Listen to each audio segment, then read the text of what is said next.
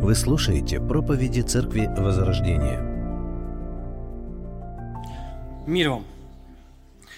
Я рад снова видеть вас в своем хранилище историй.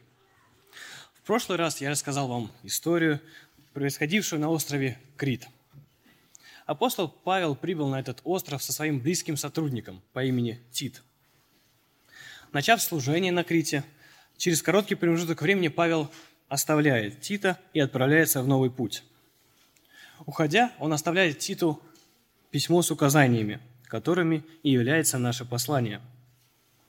С самого начала апостол Павел указывает на суть своей миссии – приводить избранных к вере и к познанию истины, обязательным следствием которых является благочестие. Сегодняшняя история расскажет нам о людях, занимающих положение лидера, вождя – чьи решения способны либо помочь человеку, либо его погубить. Но обо всем по порядку. Представьте себе страну, богатую, развитую, страну, которая способна за себя постоять, голос которой имеет вес на мировой арене. Помимо внешнего величия, страна прекрасна и изнутри. Технологии, медицина, богатая культура, развитая армия, в общем и целом, величественная страна, и все это благодаря президенту этой страны. Президент страны знает себе цену и знает цену своему народу. Всем окружающим странам приходится с этой страной считаться. В народе к этому президенту относятся практически как к Богу.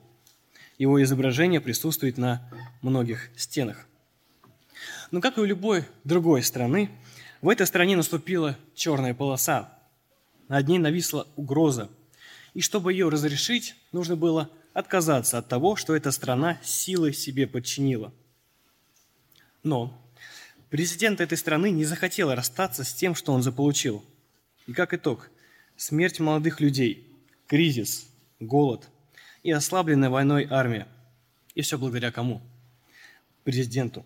Именно он из-за своей упертости, из-за своей гордыни привел страну в столь ужасное состояние. Безусловно, вы поняли, о ком идет речь. Речь идет о фараоне. Именно он довел Египет до такого состояния из-за ожесточенного сердца, не желающего отпустить Божий народ. И мы с вами помним, чем закончилась для фараона эта история. Чем закончилась для него война против Бога Израиля.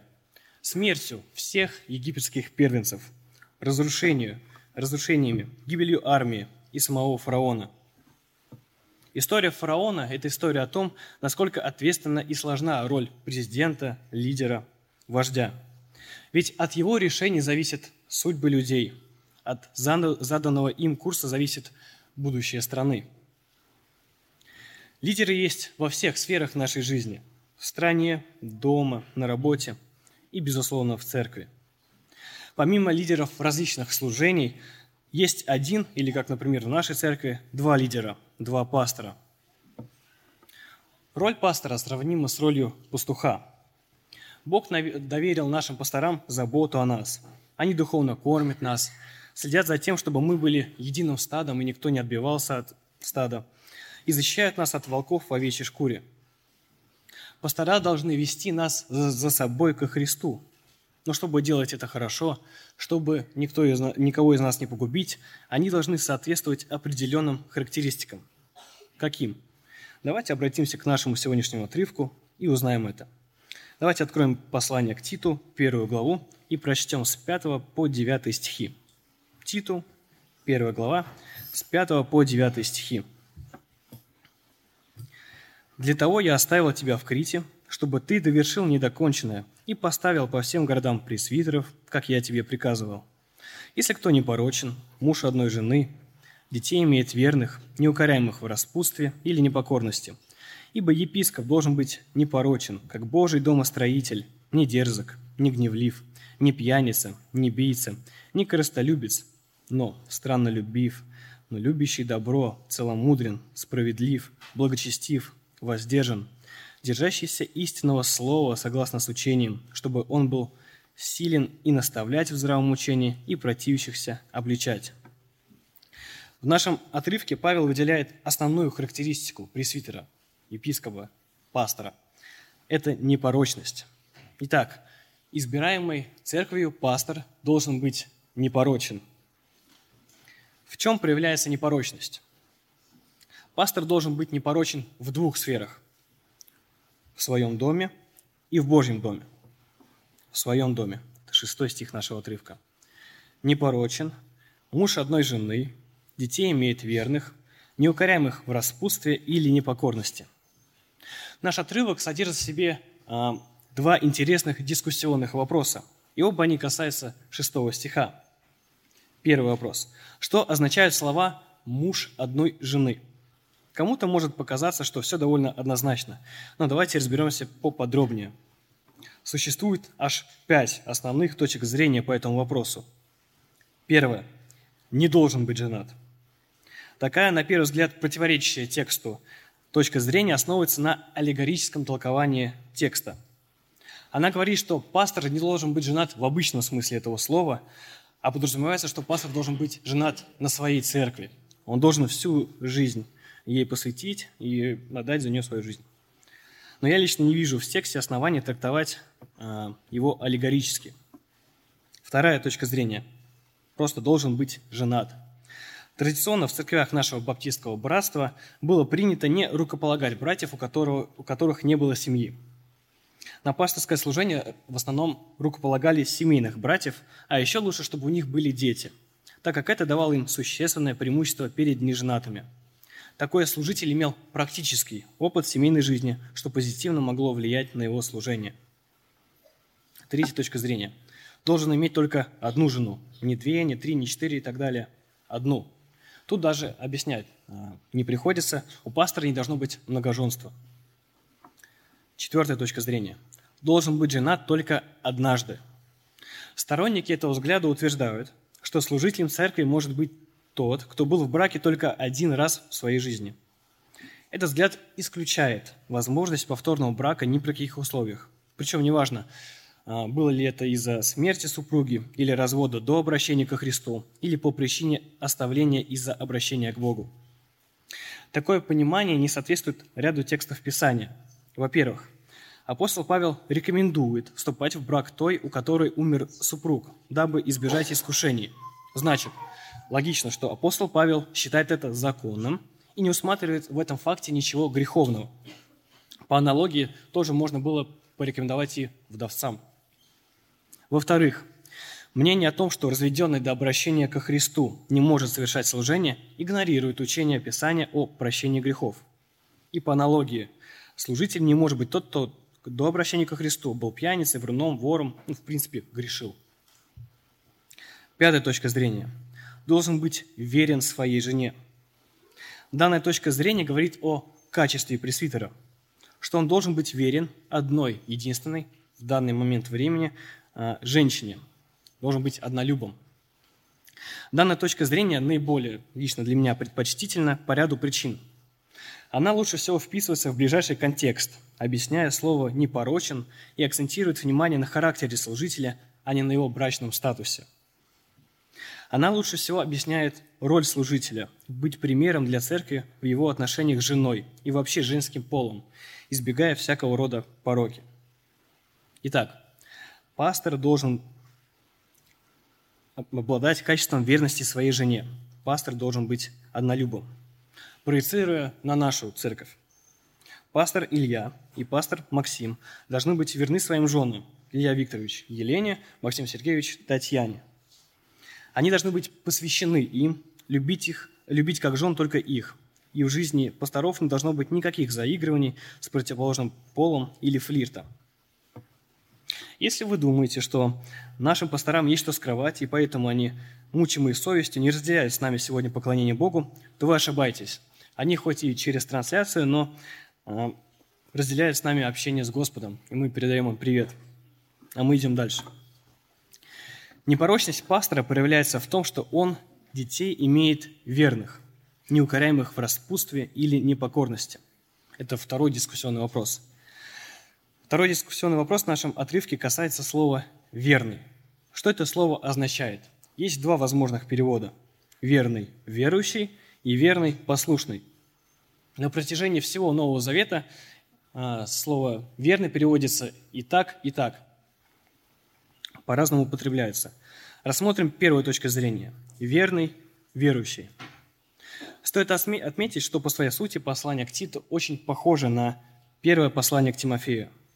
И учение о детях пастора там тоже есть, и мы к нему обратимся. 1 Тимофею, 3 глава, 4 стих.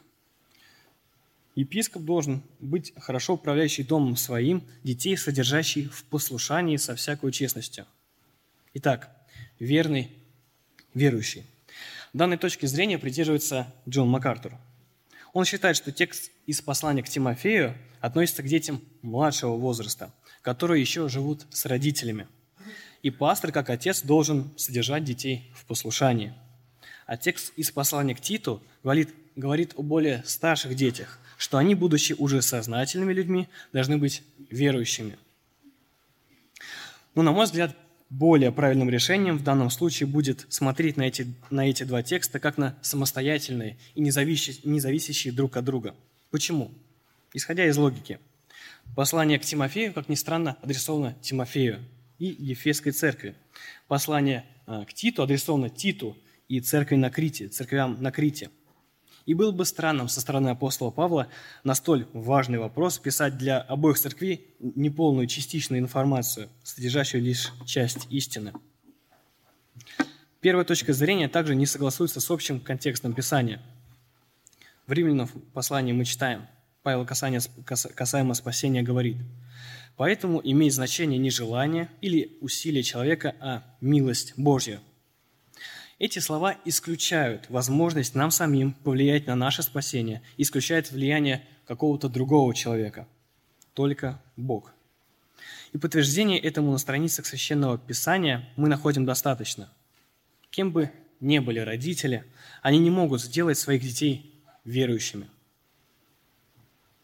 Например, священник Илия. Мы с вами хорошо знаем, что у него были два сына, и Писание называет их нечестивцами – не знающими Бога, которые с презрением относились к приношениям Богу. Такими же нечестивцами они и погибли. Давид. Его сын Авесолом поднял против отца бунт и по итогу был убит. Иосия, сын Аммона и внук Манасия. Обратный пример, когда яблоко от яблони уж очень далеко, далеко упало – Несмотря на отцов, которые переубивали множество своих подданных и вели народ в идолопоклонство, Иосия был другим. О нем сказано. 4 царство 23-25. Ни до Иосии, ни после него не было царя, подобного ему, который обратился бы к Господу, как сделал это он, всем сердцем, всей душой и всеми силами по всему закону Моисея. Современный пример. Сын Джона Пайпера, Авраам Пайпер. Авраам Пайпер стал ТикТок сенсацией. Он начал размещать видео с высмеиванием, высмеиванием евангельского христианства, в которое он когда-то якобы верил. И данное видео принесли ему на данный, на данный момент 1,7 миллионов подписчиков. Итак, точка зрения, что дети пасторов должны быть верующими, разбивается аргументами логики и пониманием общего контекста Библии. Получается, что речь в нашем отрывке идет о том, что дети должны быть верными, в том смысле, что послушными. Этому мы можем найти три подтверждения. Первое. В параллельном тексте, как мы определили, самостоятельном тексте, послание к Тимофею Павел прямо и однозначно пишет, что пастор должен детей содержать в послушании. Второй аргумент. Новозаветные лексиконы дают ясно понять, что два последних значения, верный и послушный, довольно часто, а именно 17 раз, встречаются а, в одних лишь двух пасторских посланиях апостола Павла. Павел чаще всего использует слово «верный» в, а, пасторских посланиях в значении послушания. Третий аргумент. Пояснение к детям дается такое – неукоряемые в распутстве или непокорности. Данное пояснение очень трудно отнести к верующим, спасенным детям. Что это за верующие такие тогда? Взвесив все факты, я думаю, мы можем с полной уверенностью говорить, что речь идет о послушании, а не о спасительной вере детей. Итак, пастор должен учить детей быть послушными ему, пока они находятся под его контролем. Иначе мы с вами нарушили Писание, когда избирали пастора Илью и пастора Максима на их должность Ведь на момент избрания их дети ни один не были верующими. Подытожим. Пастор должен быть непорочен. Его непорочность проявится в первую очередь в его собственном доме. Каким образом? Он будет любить только одну женщину, свою жену, и он будет ей верен. Детей пастор научит быть ему послушными, используя библейский инструмент – слово и розгу, современным эквивалентом которой является ремень или кухонная лопатка. Непорочность пастора должна проявляться в его доме. Вторая сфера непорочности касается Божьего дома, церкви. Это 7 и 9 стихи нашего отрывка. «Ибо епископ должен быть непорочен, как Божий домостроитель, не дерзок, не гневлив, не пьяница, не бийца, не корыстолюбец, но странно любив, любящий добро, целомудрен, справедлив, благочестив, воздержан, держащийся истинного слова согласно с учением, чтобы он был силен и наставляя здравом учении и противящихся обличать. Каким характеристикам в Божьем доме должен соответствовать пастор, а каким не должен? Павел тут задает контраст и начинает с того, каким пастор быть не должен. Первое. Не дерзок. Точнее будет сказать, не самодоволен, не высокомерный. Наши пастора не должны вести себя так, будто э, победы и заслуги церкви – это их личная заслуга, а все поражения и какие-то неудачи в церкви – это из-за негодной паствы.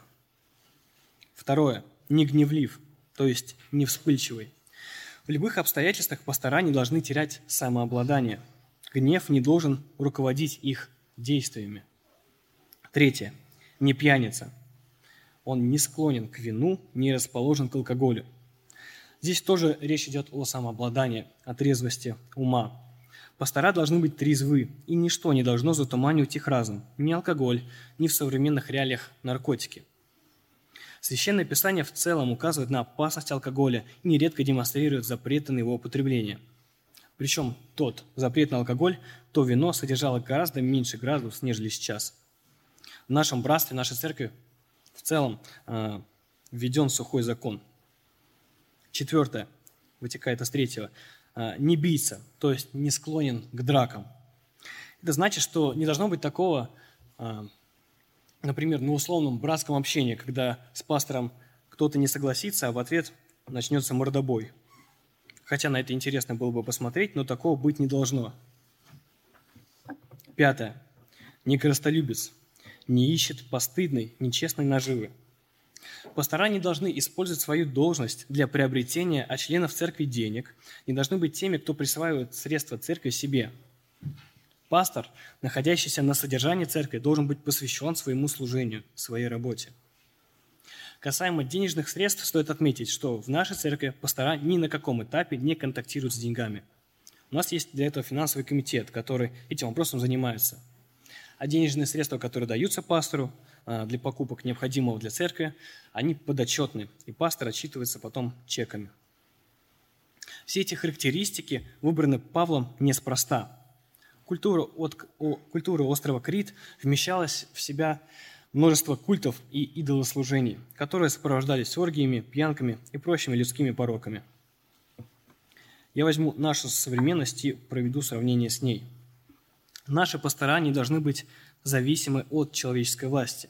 То есть они не должны в угоду власти искажать, извращать Библию и объявлять христианский джихад – говорит, что все отдавшие жизнь за свою страну на спецоперации будут гарантированы с Господом на небесах. Наши пастора не должны быть теми, кто ради популярности церкви, ради одобрения общества, вопреки Божьему Слову, начнут сочетать геев, одобрят аборты. Они должны быть теми, кто отка- откажется от библейского учения о сотворении мира и признает эволюцию как истину для того, чтобы выглядеть в глазах мира умными. Итак, Пастора должны быть не высокомерными, не гневающимися, не пьющими, не дручунами, не должны иметь греховный заработок. Но какими они должны быть? Мы читаем. «Но странно любив, любящий добро, целомудрен, справедлив, благочестив, воздержан, держащийся истинного слова, согласно с учением, чтобы он был силен и наставлять в здравом учении, и противящихся обличать. Странно любив. гостеприимен. Так как в данном стихе перечисляются характеристики пастора в церкви, то я думаю, речь идет скорее о церковном гостеприимстве. То есть пастор готов принимать э, в церкви, давать ночлег и пропитание братьям и сестрам из разных уголков земли, которые в этом нуждаются. Во времена ранней церкви христианские странники брали с собой рекомендательные письма, в которых подтверждалось, что им можно доверять. Любящие добро любят добрые дела и добрых людей. В нашей церкви, нашей церкви, например, есть служение Хаббл, которое было начато нашим пастором для того, чтобы мы могли с вами проявлять добро друг к другу, целомудрен, сохраняет самообладание и здравомыслие во всех ситуациях. Также он должен быть справедлив, благочестив и воздержан. И все приходит к главному качеству пастора – держащийся истинного слова, согласно с учением, чтобы он был силен и наставлять в здравом учении, и противящихся обличать. Чтобы учить нас с вами жить по Писанию, а не живущих по нему обличать, пастор должен сам по нему жить.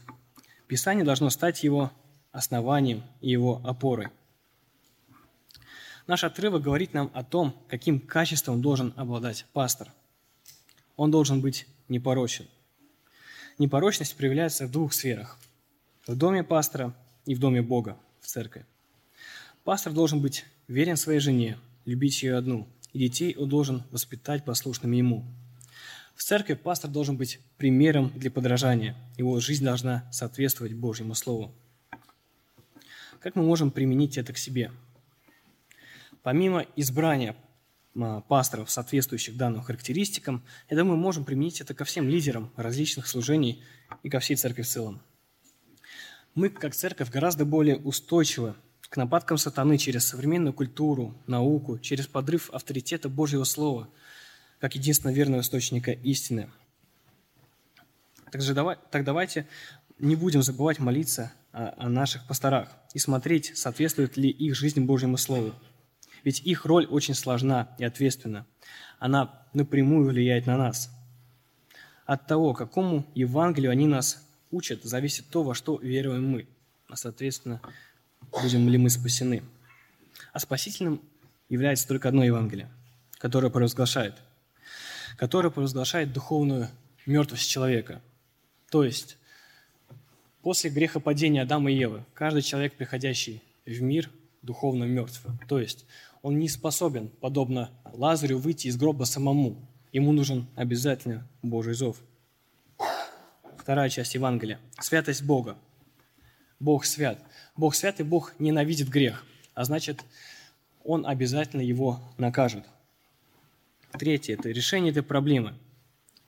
Христос решает своей смертью, своей жизнью эту проблему. Четвертое – применение к человеку этой жертвы посредством веры. То есть каждый человек, который признает Господа своим Спасителем, признает Господа единственный, кто может его спасти от а, Божьего гнева, тот будет спасен. Давайте мы с вами в завершении помолимся.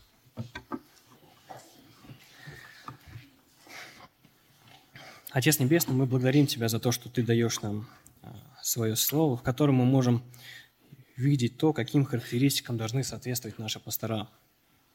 Мы славим и благодарим Тебя за то, что они у нас есть, за то, что они проповедуют нам здравое Евангелие, за то, что церковь растет, за то, что Ты посредством Духа Святого применяешь истины, которые они до нас доносят. Я прошу, пожалуйста, Ты благослови нас а, также соответствовать этим характеристикам, быть теми, кто обосновывает свою жизнь на Священном Писании, тем, кто подчиняет каждую сферу жизни Твоему Слову, Господь.